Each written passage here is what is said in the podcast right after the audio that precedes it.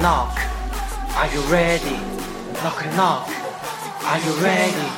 Knock knock, are you ready? Knock knock, Are you ready？建筑相关，生活相关，什么都聊，能精简内容，浓缩时间，做出个性。欢迎收听。just like a turtle shell. Nobody do it better. All my brothers tryna get some cheddar. We all wanna cut like the shredder. Me and my bros come together for the dough. Bought the orange Lamborghini, call it Michelangelo. With the nunchuck dough. Hello，大家好，欢迎收听本位建筑第二期的常规节目，我是主播水哥。Hello，大家好，我是小高。背景音乐呢，就是近期非常火爆、非常劲爆的这么一个电影《忍者神龟》的主题曲啊。非常的劲爆，非常的劲爆。咱们呢听了大家的建议之后呢，我们做出了一些改进，也希望大家能够继续支持我们的本位建筑。哎，对，谢谢大家。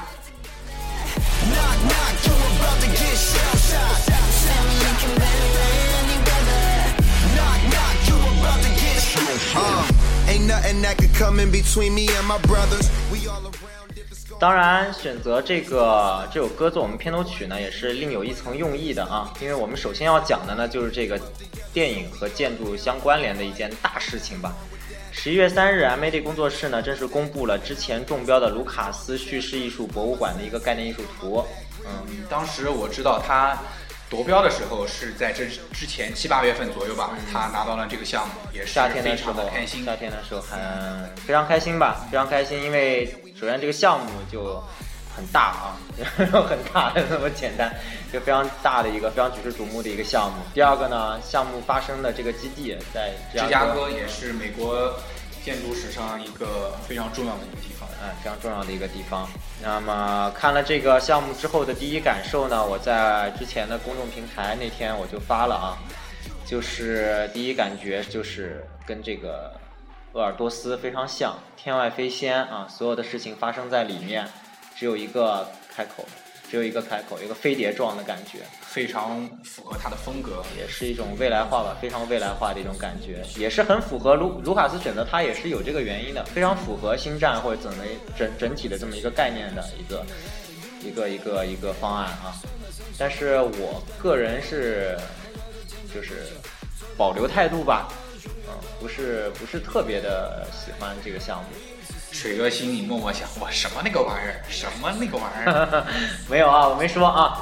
好，我来说了吧。至于 MAD 马岩松及其他小伙伴做的这个竞标的项目——卢卡斯叙事博物馆，第一呢是非常符合它这个非线性的设计，在国内它也算首屈一指非线性设计的一个这么工作室。嗯，也符合他当时更早之前谋策的谋划的一本书，叫做《山水城市》。其实这个概念是更早就提出来了。我记得一二年的时候，他就开始在做一些的这个展览啊，山水中国、山水城市的一个展览。嗯我想他有可能也是想把中国的山水城市引引进到芝加哥，引进到西方，让大家更多的人知道这个咱们的所谓的中国山水城市吧。其实非常不错，这个概念啊，非常不错。嗯、怎么说呢？我们也希望有更多的这个中国建筑师能够走出去，能够把我们的文化不仅仅是一种展示的状态，更大的、更多的是这么一种融合到西方的一个国家的城市、国家和城市里面去。关于这个卢卡斯叙事博物馆呢，就会想到《星球大战》啊。关于《星球大战》呢，小奥在这里就说说，这《星球大战》不是电影吗？你这个联想 太牵强。好，继续吧。关于电影呢，意大利小伙伴们可要注意了。那个佛罗伦萨小伙伴们，你们是不是最近有没有看到冯小刚导演？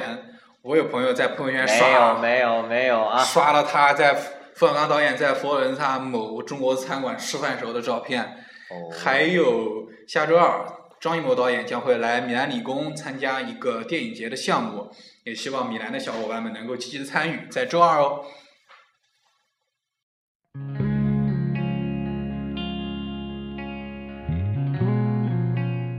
好，那我们就说了这个建筑界的和电影的这个大事之后呢，我们来说说我们身边的一个大事吧。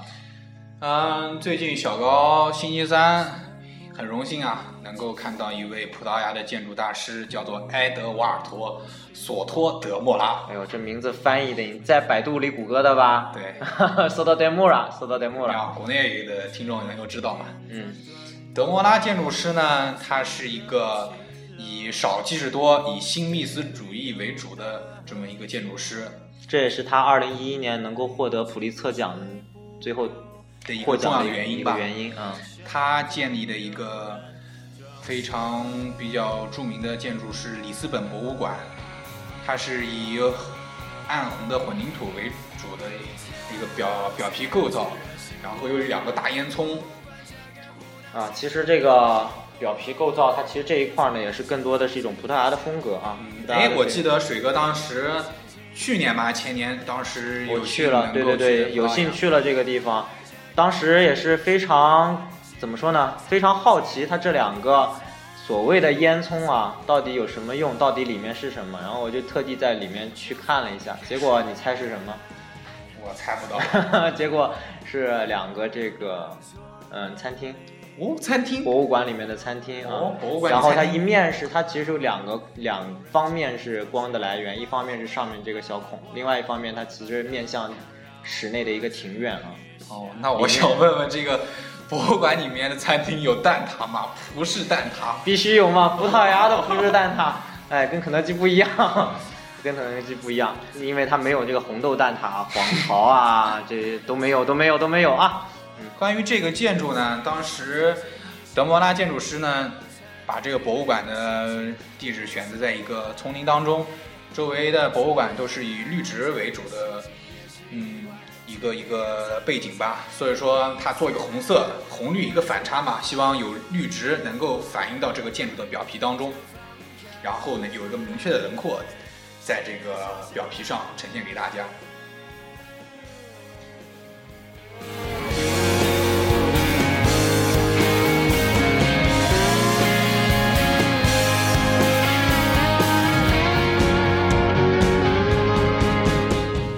这个索托德莫拉呢，他有一位恩师叫阿尔瓦罗西扎，啊这个大家就熟悉了吧？西扎先生，老西扎，大老头，大老头西扎，西扎，那个关注我们公众平台的这些朋友们呢，星期三应该收到了一条推送啊，就是我们发的这个西扎扎在唱唱歌西扎在唱歌，一个挺老的视频了，但是还挺逗的啊。当时是想让大家一天有开心的心情啊。哎，我听水哥说，当时你看了有一个关于他在国内那个报道，对对对，西扎为什么也能上我们这一期、第二期的一个节目呢？他走走进走进我们这个视线的这个原因，就是我近期看了他一个访谈，总结出来，我说有三点吧。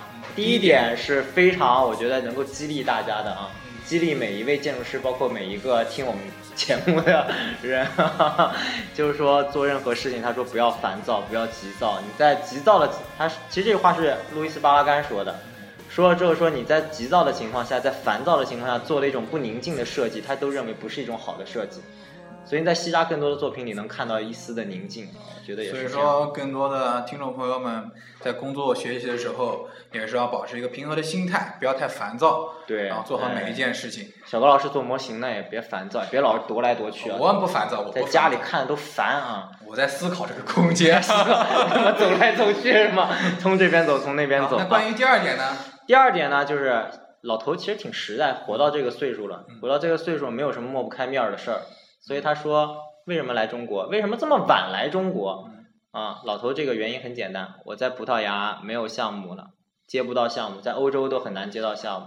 由于经济原经济危机这个影响呢，老先生确实这个项目锐减。今年来说，因为我记得零八年的时候，他其实其实赢了米兰的一个项目，米兰那个 Porta Garibaldi 加里巴蒂门啊波尔达诺瓦那一块儿的一个改建，估计也是为世博吧那时候。但是最终可能由于各种资金的原因，项目没有成型。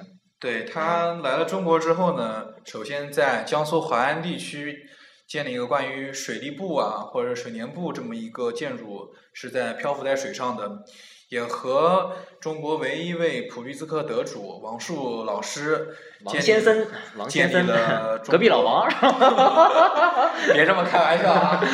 那个嗯建立了这个中国的美术学院新校区，啊，是吗？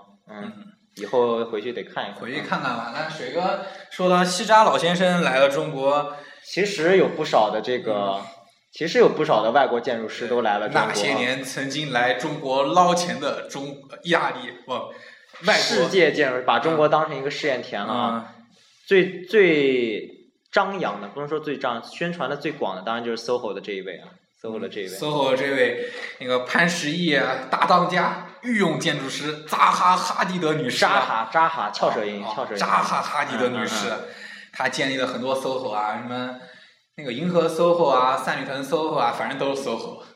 那个北京小小伙伴们可以看她那个大流线、大跨度的那个设计，炫酷屌炸天。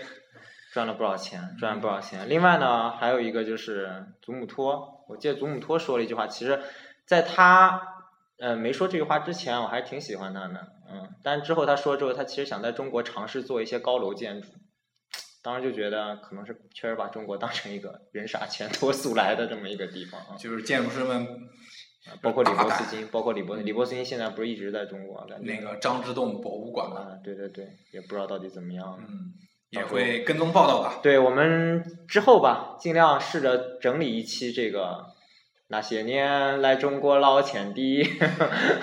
世界建筑师们，第三个呢，西沙老先生说说了一个挺有趣的事儿，我觉得咱咱们可以为之参考啊。啊西沙老先生说，因为正好那个记者就问他这个建筑教育这一块的事儿，老先生怎么看嗯？他说呢，他觉得建筑其实其实是一个匠人嘛，其实这么一个状态。但是呢，他就很不理解。他说我在意大利讲座的时候，某一些大学在考试，他考的是设计，我觉得不应该那么死板。我就在想，意大利大学讲座是不是就米兰理工吧？是是是是是，这个我有感受。当时我也是非常有幸碰到了那个西扎老先生。当时我在走廊可能等着意大利小伙伴们，然后有一老先生拍拍我，我一回头，啪，尴尬了，尴尬了，牛逼是哦，牛逼了，牛逼吓你一西蹦。他看着我说：“小伙子，抽烟不说中文，老头能说中文？”他肯定说意大利语啊。说南京话，小袍子。他问我这想抽烟，估计是问我借火吧。然后，你抽烟吗？那我不抽烟。啊，你不抽烟。嗯，他说跟我说说大师唯一的要求你都不满我足，不能满足，抽烟有害身心健康啊。说不定你给他点个烟，你就去他工作室了，嗯，可能吧。到时候就你就跟隔壁老王做设计了。嗯，好。哎，当时他跟我说，这也是非常平易近人的一位大师啊，跟我说，小伙子啊，抽烟有利于这个设计设设计的思考。哎，我也是，你跟他说抽烟、喝酒、烫头、唱歌，老头拿个尺在那嘎呜呜那个状态是吧？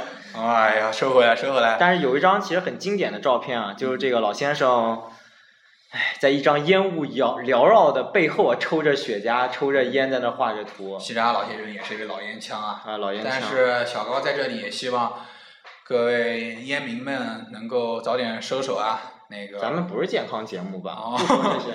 但是抽烟有利于大脑思考，做设计的都多抽烟啊。不不不反正我们家是都不抽。嗯，还是要推推广一下这个吸烟有害健康啊，各各位好自为之。哎，那么收回来说啊，其实西扎先生呢，并不是，应该是你可能第一位遇到，但可能之前其实，在米兰来了不少的这个葡萄牙系的这种呃建筑师啊，嗯有这个贡卡洛拜恩啊，嗯，贡卡洛拜恩老先生，我也去跟他聊过天儿。老先生也是特别有想法啊，然后那个眼睛也是绿的，我用英语跟他聊的，后来发现他意大利语可溜了，那么个状态。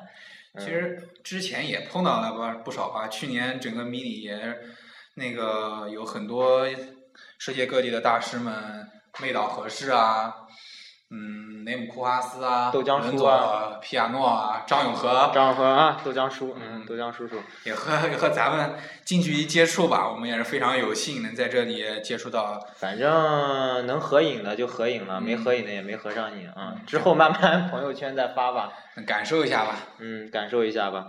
那么在米里来的这些里面呢，其实有一位不太那么显眼啊，有有有有一位嘛，一个工作室吧，阿里亚斯马戴乌斯工作室，嗯，叫阿里亚斯马戴乌斯，怎么样？要不要介绍一下他们？介绍一下吧。阿里亚斯马戴乌斯，水哥最熟的。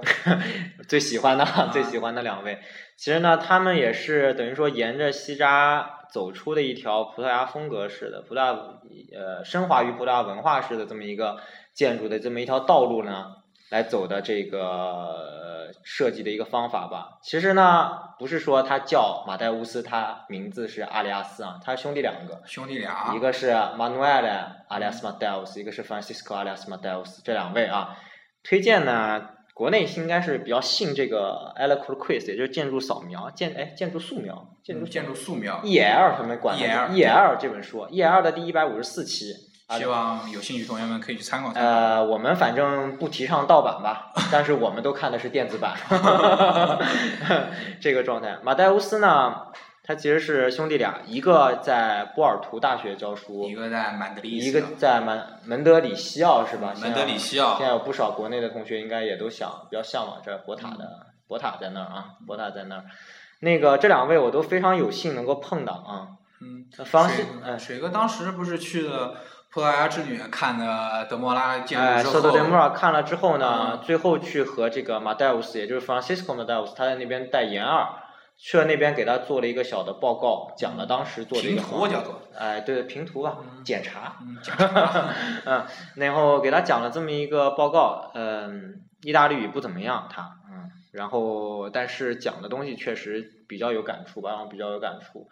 第二个呢，就是呃之前他的哥哥还是弟弟马努埃的啊，就门德里西奥教书的这一位呢，他到米里做了一个讲座，我也有幸去了，去了之后跟他签了个字，问了他一些问题，嗯，这个他说：“小伙子，建筑道路漫漫长远。”我以为你是，我以为你要跟我说小伙子，你有烟吧？葡萄牙都好这一口是吧？没有没有没有，其实这种感觉啊。啊，其实说到他们这儿呢，我就想扯出一个挺有趣的一个话题。建筑小八卦吧，嗯，建筑小八卦，俩人兄弟俩，嗯，好基友，好基友一一辈子，一身情，一杯酒。嗯，他们俩是不是跟我们俩似的？哦，不不不不，不不不不不啊，俩都是直的，俩都是直的 关于这样的男男搭档呢，组合啊男男组合羽泉 男男组你是合，颠哦，不是，这不是。随风奔跑荣风啊，羽泉组合，建筑中的羽泉组合其实还有不少啊。比如说见过鸟巢的赫尔佐格、德梅隆，呃，奈美斯和他的小伙伴，奈美斯这个是好多人哦，好多人。好多人。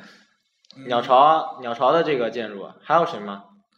还有男男的，我想想啊，嗯，口味有点重，搞基画面，嗯，夏洛克和华生，他俩盖过什么房子吗？贝克街二百二十一号。萨娜，哦，萨娜，萨娜，萨娜是男男的吗？哦，哥萨娜是男女乱，你是把妹岛当男的还是把西泽当女的？啊，萨娜那个妹岛和是当时来的时候也表现出一种男子的气概啊。真的假的啊？反正英语不怎么样，我没感受到。他英语讲的我就感受不到了啊，哦，听不太懂。我说错了，我说错了。至于妹岛还是婉约型的，男子气概的还是我们的扎哈哈迪德女士啊。扎哈是男子气概吗？扎哈是宠物气概，我当时也是 透露的一种贵妇圈的感觉。当时也是在 AA 建筑联盟啊，招了我们另一位著名鼎鼎的雷姆库尔斯先生的追捧啊，追了很多年，最后也是没有修成正果。哎嗯嗯，嗯库阿斯其实也有不少事儿能说，嗯，也是个也是个挺挺酷炫的一个人嘛，跟我们开头这个音乐有点像。嗯他说个小八卦吧啊嗯，他大概是十几年前到米兰做方案的时候呢，嗯，赢了那个方案，他要做一个报告嗯，下面呢坐着是米兰各种的高官嗯，米兰各种的这个政府官员啊，政府里面相关建筑部门相关的这个，老库呢人没来，人到米兰了，九点钟开会，人不见了，着急啊，打电话一问，按自己时间表早上跑步去了，有个性啊。有个性啊。我以为他当着众多的那个参议员还是领导人说了一句 “fuck context”，你你以为他也是抽着烟啊？是吗？在那做设计很平静是吧？嗯，哎，好，那扯了有点远啊。嗯我们觉得，我觉得今天我们节目其实给我们开了两个新的话题，嗯一个是那些年来中国捞金的建筑师，还有一个就是搞基界的建筑师，搞建筑，大家想啊，不仅仅是在服装设计界，在这个公社啊或者什么有这种基佬们，不说基佬们吧，就是哎，水哥别含蓄啊，中国这同性恋也都合法啊，吧？行，就有他们的存在吧。我们也做一期建筑中的建筑师里面的这些故事啊，嗯给大家聊聊建筑师的小八卦。那么还是要拉回来我们今天的主题。其实今天介绍了三位吧，三个建筑师，四位啊，四位 s o l o d e Mura、Alvaro Siza 和 Alex Mateus，兄弟俩，其实是兄弟俩，四位啊，其实是在一条线上的，其实就是一个葡萄牙建筑发展的这么一个我们能看到的一块儿啊。关于这个葡萄牙建筑发展呢，我想说的就是在一九七零这个时间段之前呢，可能听众朋友们想到了当时海上大国，嗯，葡萄牙，嗯，麦哲伦啊，带领着他的小伙伴们，为什么说一九七年？因为一九七年葡萄牙等于说是独立嘛。嗯，对，独立嘛，之前他都是以一个这种以一个侵略的姿态，后来慢慢收回来。在一九七零年那个时间左右呢，他们的建筑风格其实是以一种英雄主义为主的这么一个建筑。追随吧，嗯，追随着主流。当时以俄国构成主义为主，和希特勒当时带领的和引领的一种建筑的时尚潮流，和科布西耶的一种大发挥。其实从他的国家的国土啊，也能看到窝在西班牙下面特别小一块儿，很憋屈的感觉啊。他也是在追随整个当时的大时代和潮流，一些一些革命主义的当时呃时候，呃做出了一些自己的东西吧。嗯，曾经辉煌啊，曾经辉煌。关于这个东西呢，一个有有一个名字叫新地域主义。其实是地域主义之后的一个衍生啊。地域主义其实这个词呢，最早等于说是来源于十九世纪末期，一八九几年的时候一次的这个，其实最早来源于景观哎最早来源于景观的一个。那个学习景观的同学，你们有兴趣的话，肯定会了解到这个景观呢。其实英国当时有一个造园的这么一个自然造园的这么一个历史事件吧，就是说推翻了很多原有的秩序化的东西，把一种中国带有的曲径通幽式的这么一种设计方式运用到了造园里面。那我们讲到地域主义呢，其实更多的就是把一些呃本地的一些材料啊、文化、符号啊这一些东西，它更多的运用到建筑当中去。但是地域主义也分嗯好的，不能不能说好的吧，更说更加过分一些的和更加的新地域主义。更加醒目一点，或者更加内涵一点。就你也可以说，我把一个大圆圈、大三角放在那儿，我就说是一种符号性。比如说马里奥波塔老师就用了他几个很传统的几个元素堆砌而成，表达一个个人的作品。其实也是对于过去吧，呃一个历史的一个回溯，一种标志性的那个纪念碑式的那种感觉的一种建筑啊。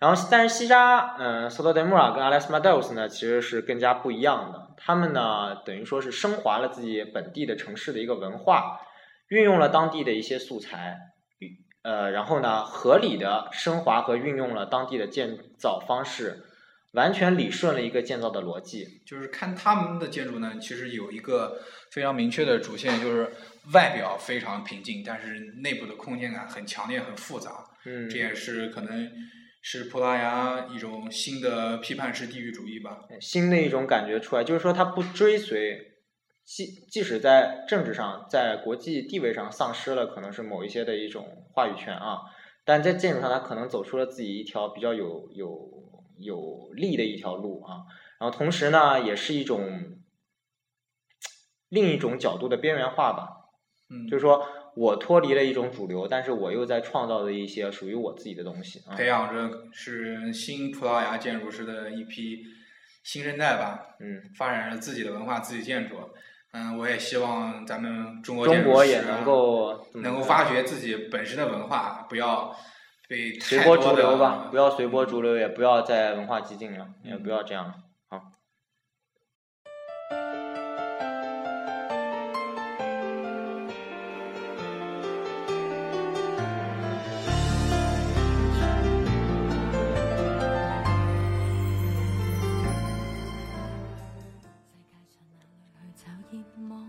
好，今天呢，其实我们主要想讲的一些内容呢，差不多就讲到这边了。开头非常的劲爆啊，开头非常劲爆，啊讲着讲着，我们是不是也累了？说嗨了。说嗨了，说嗨了，也说累了。那么现在呢，其实就现给大家这一首是前段时间啊，也是暑假的时候，TVB 大剧《使徒行者》。《使徒行者》的片尾曲。再计算无论什么讲对或错只需知道别连累你对我失望。无惧世事变改还是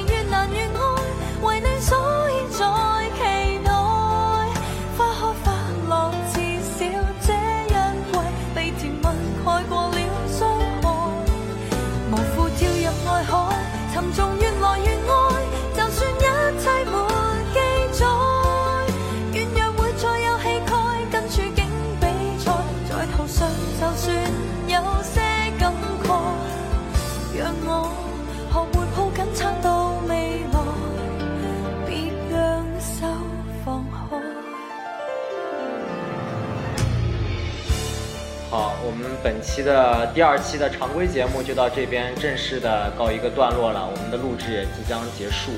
那么希望大家能够继续支持我们的节目，然后也能给我们更多的改进的意见。然后呢，不仅仅是在微博、荔枝，也希望大家能够登多多的参与我们微信公众平台啊，能够加入到我们的团队和讨论中来。加入我们的大家庭当中来。好，那么这首歌就继续献给大家。然后呢，那我们就下周再见吧。下周再见，拜拜拜拜。